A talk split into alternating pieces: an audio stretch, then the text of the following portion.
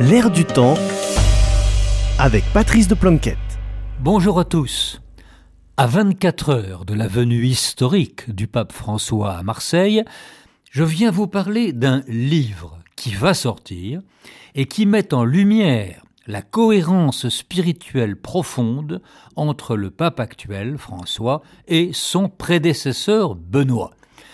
Le livre s'intitule L'héritage théologique de Benoît XVI.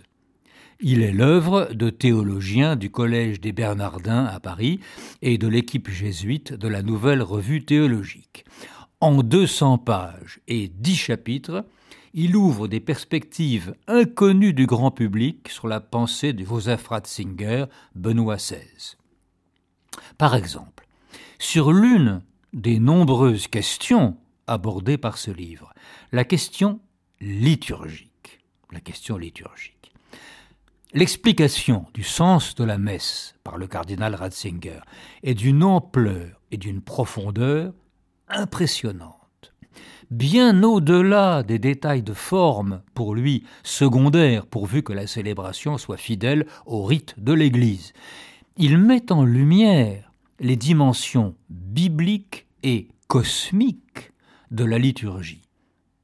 D'autre part, il ne cesse de rappeler que l'Eucharistie doit rassembler le peuple de Dieu. Dans la vision de Benoît XVI, le culte construit le corps du Christ, je le cite, et fait de l'Église le sacrement de la communauté humaine réconciliée en Dieu.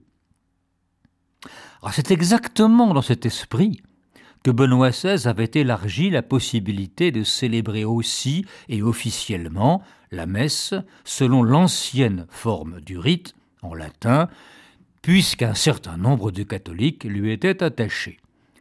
Mais pour lui, il s'agissait d'intégrer ces catholiques dans la vie des paroisses et des diocèses.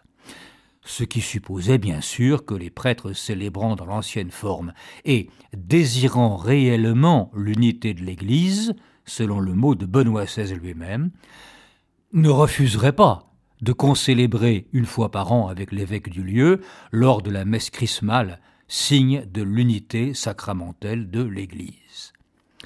Mais quand le pape François a constaté que trop souvent ces prêtres refusaient de concélébrer avec l'évêque, qu'ils construisaient des oppositions, dit-il, et qu'ils accusaient Vatican II d'avoir été une rupture, alors il a mis un frein à l'expérience tentée par Benoît XVI.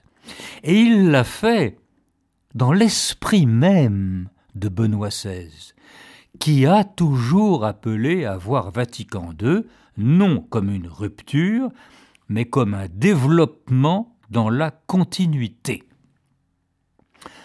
Laissons la conclusion à l'un des auteurs du livre, monseigneur Olivier de Cagny, nouvel évêque d'Évreux. Il rend hommage à l'œuvre de Benoît XVI dans des termes proches de ceux du pape François. Je cite monseigneur de Cagny. Bien loin des poncifs, faisant de lui un liturge figé dans le passé, c'est une vision ample et profonde de la liturgie que nous laisse cet immense théologien, alliant une grande fidélité à la tradition biblique et patristique et une audace spéculative qui place la liturgie au cœur de l'enseignement de l'Église. Fin de citation. Il faut donc lire ce livre, L'héritage théologique de Benoît XVI, édition CLD, en librairie le 28 septembre. Adresse internet www.nrt.be. Je répète, www.nrt.be. À la semaine prochaine.